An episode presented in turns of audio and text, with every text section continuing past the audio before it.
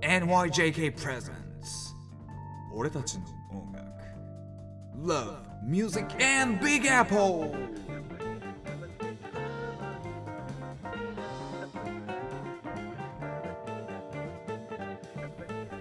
皆さんこんにちは。ギタリストコンポーザーの友谷小川です。はい、皆さんこんにちは、田中慎太郎です。よろしくお願いします。よろしくお願いします。はい、えー、第31回ですね。で31回はいはい。で、先週から予告してますけど、今回は、えー、誰を取り上げるんでしょうか？今回はイギリスのロックバンドレディオヘッドについてお話ししようと思いますはい。はいかなりあれですよね。友也さんも影響を受けてるっておっしゃってましたけど、そうですね影響を受けてますはい、うんなんかあれですか、なんいつぐらいに聞いたのが初めてですか？初めて聞いたのはえーっと20歳ぐらいだったと思いますよ。はい、20歳ぐらいだと思います。で、えーっと、一番最初に聞いたアルバムはですね、えーっと、In Rainbows っていうアルバムですね。In Rainbows ってアルバムが、えっと、2007年リリースなので、うんまあ、そのやっぱちょっと、リリースされてからちょっと経ってからですかね。うんうん1年、2年ぐらい経った時に聞きまして、それが初めてです。はい。なるほどね。うん。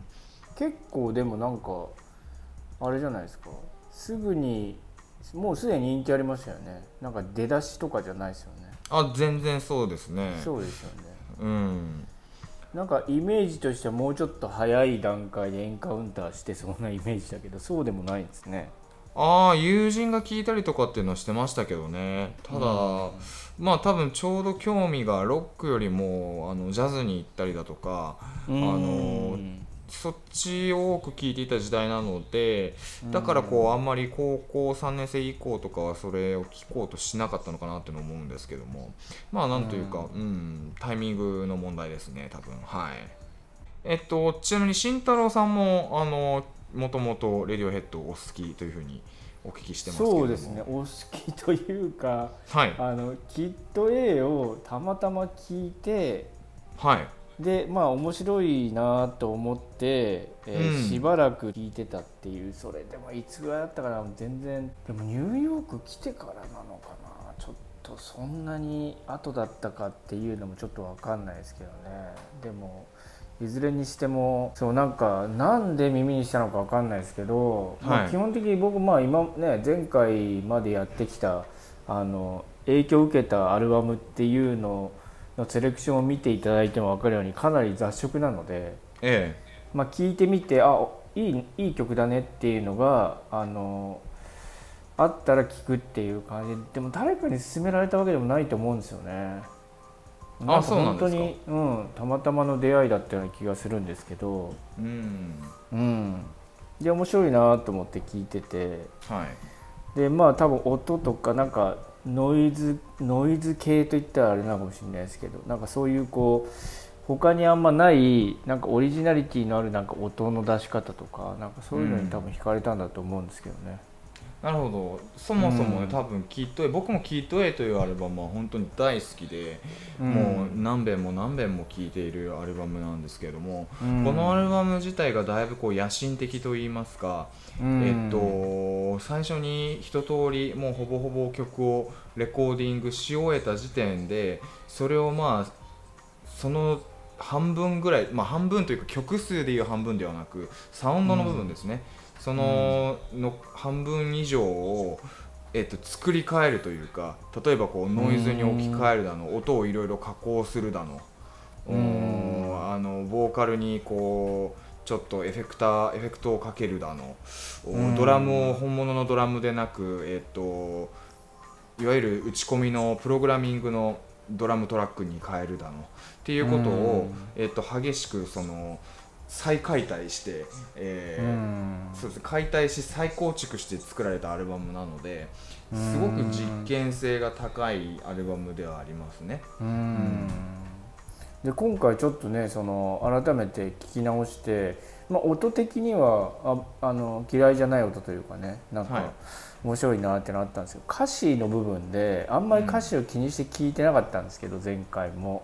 はい。でなんか改めて見てみて基本まあ何言ってるかあんま明瞭じゃないので 改めてその、まあ、検索して調べてみてうん。だからなんかそこでまあいろいろねなんか主張があるとかネガティブだとかいろいろ言われてるみたいですけどなんかあんまりなんか歌詞にちょっと意味はないのかなっていうのがなんか今回そのいろいろ見たり聞いたりした感触でなんかうんそこら辺がちょっとどうなんだろうなと思うんですけどね。いやまあでも歌詞に関してはだいぶその、まあ、このキッド A のアルバムだったら例えば具体的に言うと「イディオティック」って曲は、うん。えっとまあ、具体的に戦争というものがどれだけ悲惨かという悲惨かというかですね、なうん。まあ、独特の確かにシニカルな視点ではあるんですけれども、うん。まあ戦争ってこういうことだよねっていうのが、まああのしっかり、えー書かれているあの曲でもありますし、えっと、その直後の「アムニージアック」「ヘイル・トゥ・ザ・シーフ」っていう2枚のアルバムに関しては割とですね、うん。えー戦まあ、戦争政治的なことに対しての意見っていうのをしっかりあの主張している歌詞はあると思うんですよね。もともとが全体的に割と悲観的というよりうーん、まあ、ダークな、えーね。テーマを取り上げることが多いとは思うんですけれども、うん。まあそうですね。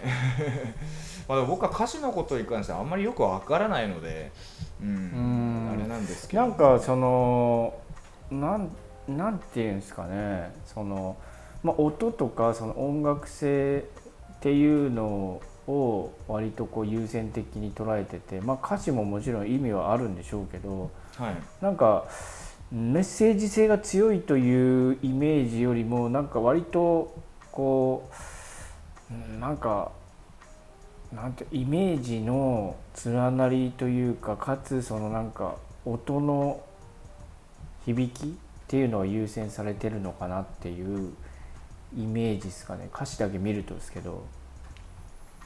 だからまあそうですね。なんかああんまり意味がないのかなっていうまあそれはそれでねなんか表現方法として僕ありだと思うんで、はいあれなんですけどだからちょっと今回のそのいろいろ調べていく上で僕の印象というかなんか再発見というかなんていうかねなんかそんな感じですね。なるほどなるほど、ううん。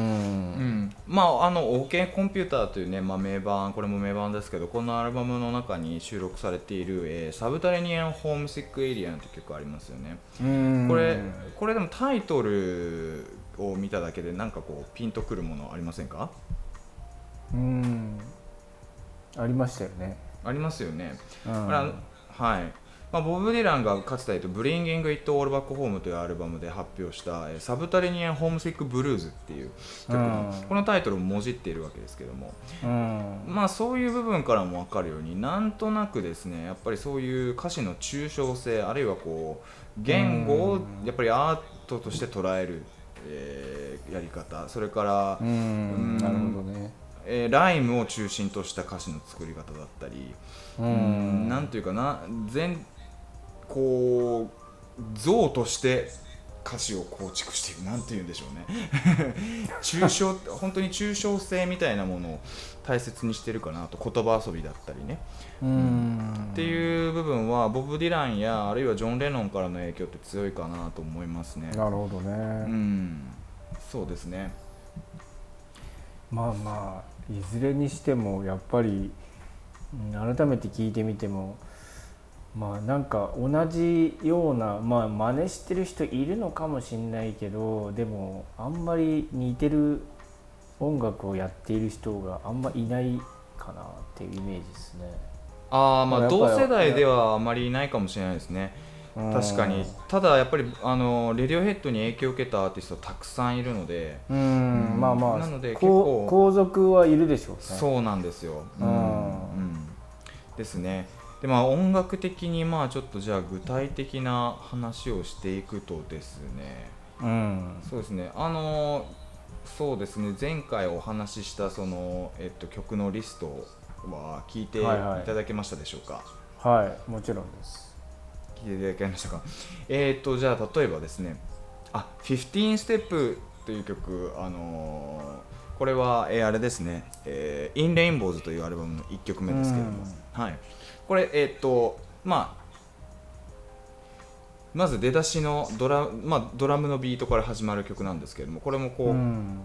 はいえー、と加工されているというか、えードラムのビートがですね、えー、とちょっとサンプリングみたいな風になってるんですけども、うん。エレクトロニカの。はい。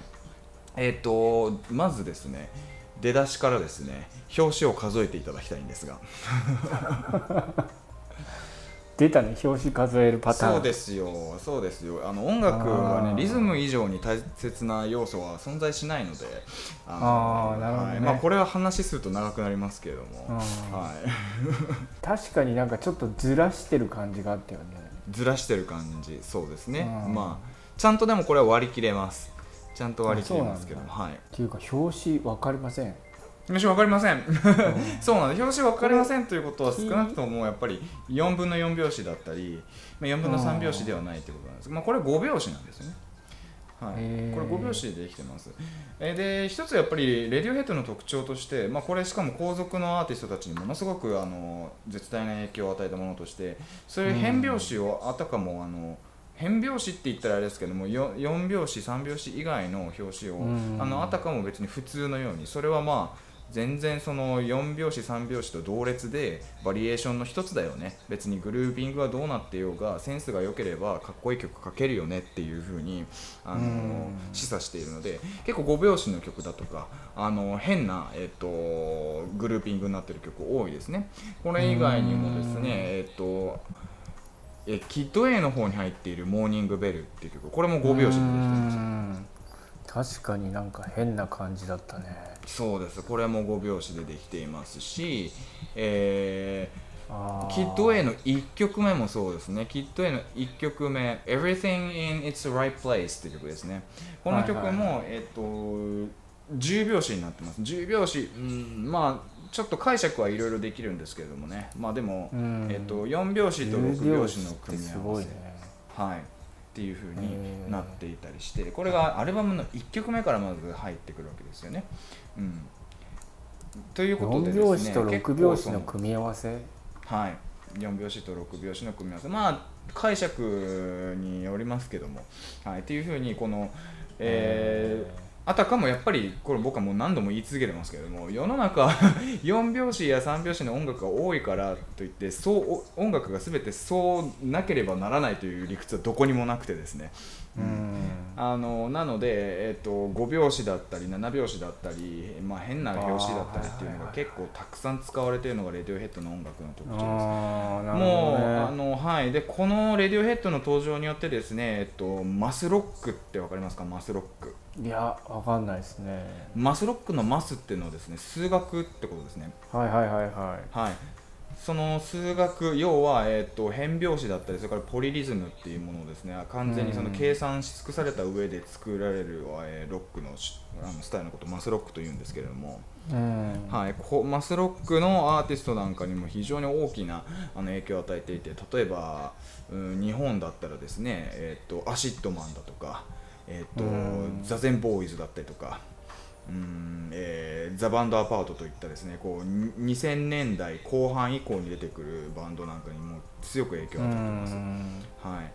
でまあ、これはやっぱり明らかにマスロック、えー、とマスロックというかマスロック的この、えー変則的なリズムだったりとかポリリズムを使うってことに関しては現代音楽の、まあえっと、ニック・ベイルチの時にもお話ししましたけれども、えっと、スティーブ・ライヒや、えっと、フィリップ・グラスをはじめとするこうミニマリズムですね。ミニマルテクニック。このアーティストたちにあの強く影響を受けているというのも明らかです。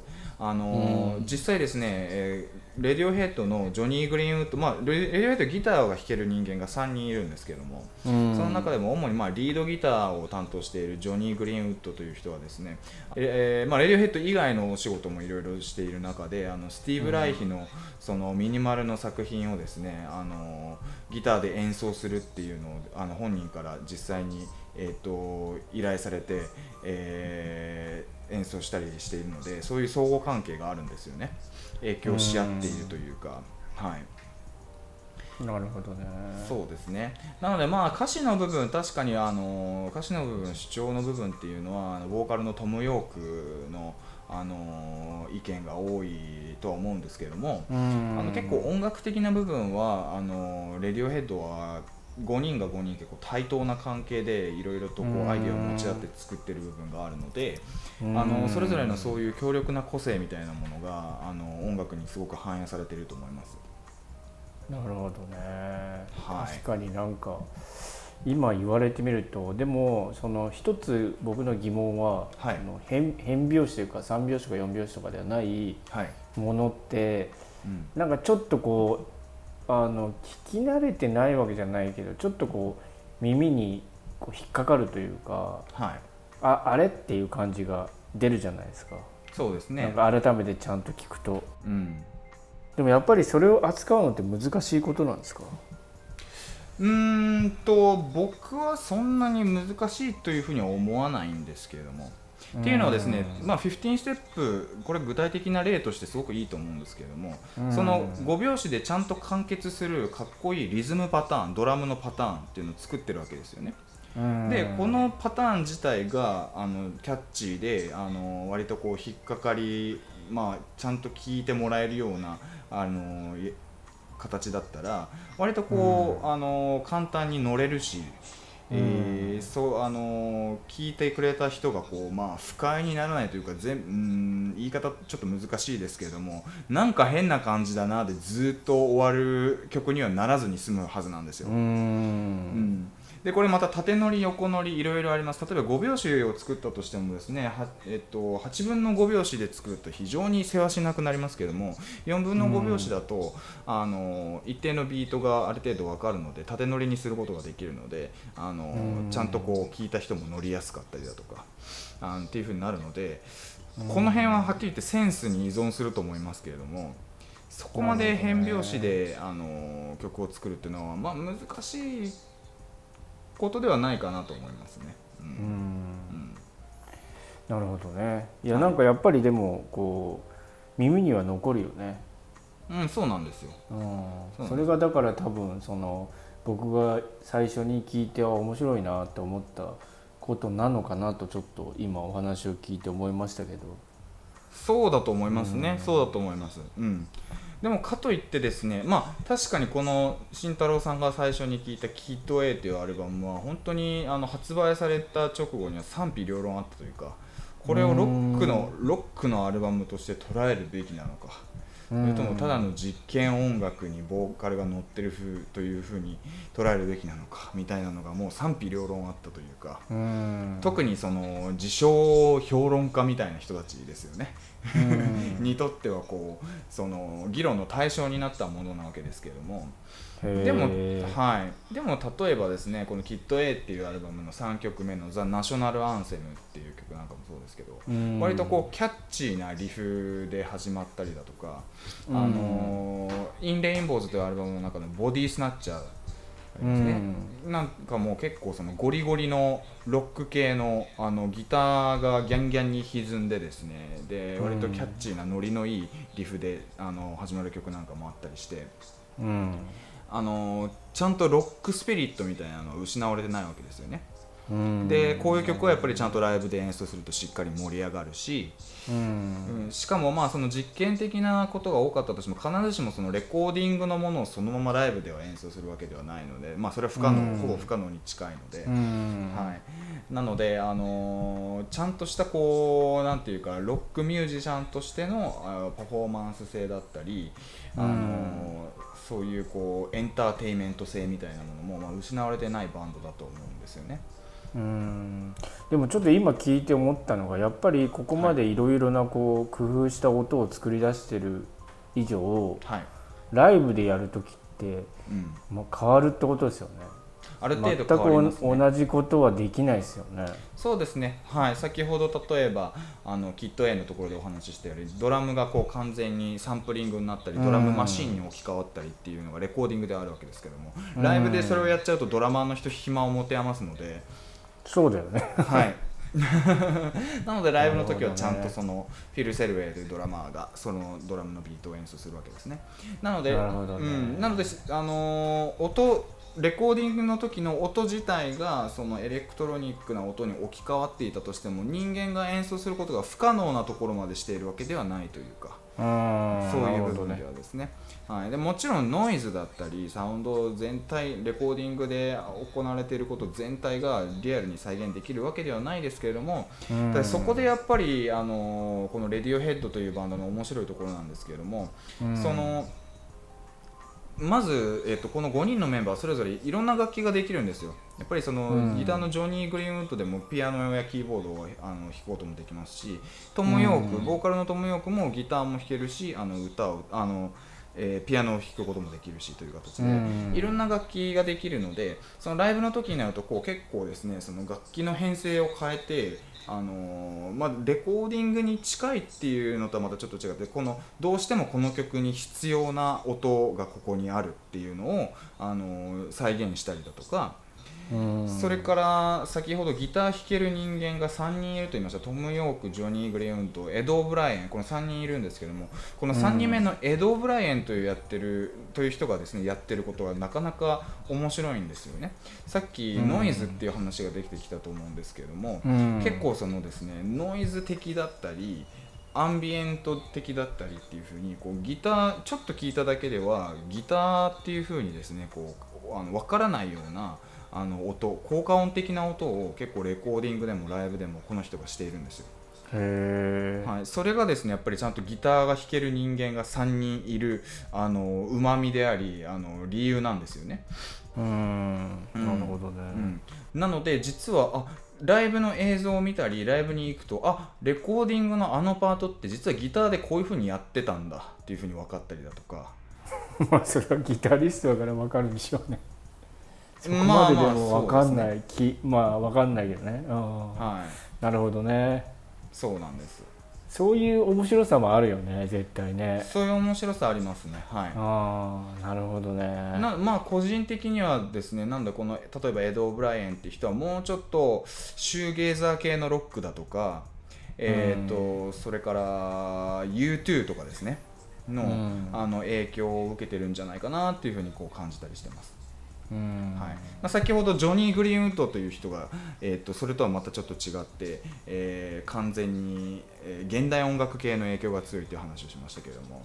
うん。だからこう一人一人のその個性っていうのがですねやっぱりちょっと違ってでもそれがこううまいこと有機的に混ざり合ってるのがレディオヘッドの特徴でもあるなと思ってます、なるほどね、はい。なんか深くなってきたけど同時にちょっとお時間の方がねあの来てしまいましたんで,、まあ、続きはまた次回ということですね。はい。はい。次はもうちょっとですねその音楽的な部分をお深く掘り下げていこうかなと思っています、ちょっと改めてあの友也さんの解説聞くとちょっとなるほどってうなったね今日は。あうなりました？まあ、いつも いつもうなってないわけじゃないんだけど。あなるほどと。うんあだから自分がなんで好きなのかとかはい。その歌詞の部分読んでもなんかあんまピンとこねえなとか ってちょっと思ってたんだけどでもあ確かにそのあ面白みってそこかっていうのがちょっと今日は分かった気がします。なるほど、はい。慎太郎さんのやっぱり普段の傾向としてはやっぱり歌詞の部分で惹かれるものがあるとあ引っかかるというかあの刺さることが多いんですか？いや多分それもね雑食なんだと思います。だってうん。改めて聞いて、ね、昔聞いた時と今聞いた時と同じようにこう歌詞は絶対何言ってんのかなって思っただろうしはい。だ歌詞よりもやっぱサウンドとかに惹かれたんだろうなと思うんですけどね。そうですね。きっと多分その時の慎太郎さんもそういう部分がなビビッときたのかなと思いますね。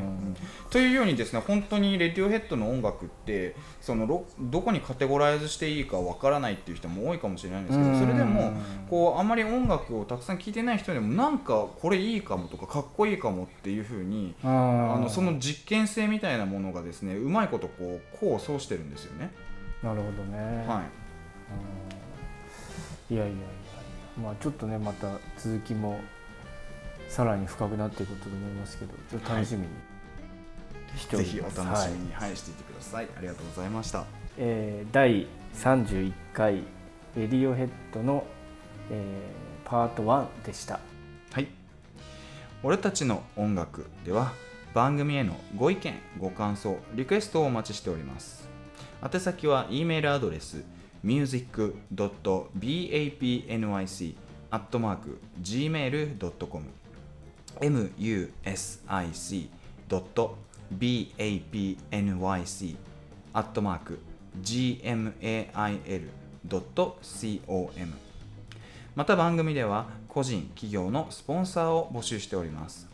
スポンサーになっていただいた方のお名前を番組内でご紹介いたします。ぜひお問い合わせください。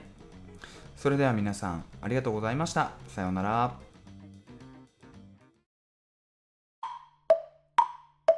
田中メディアラボ。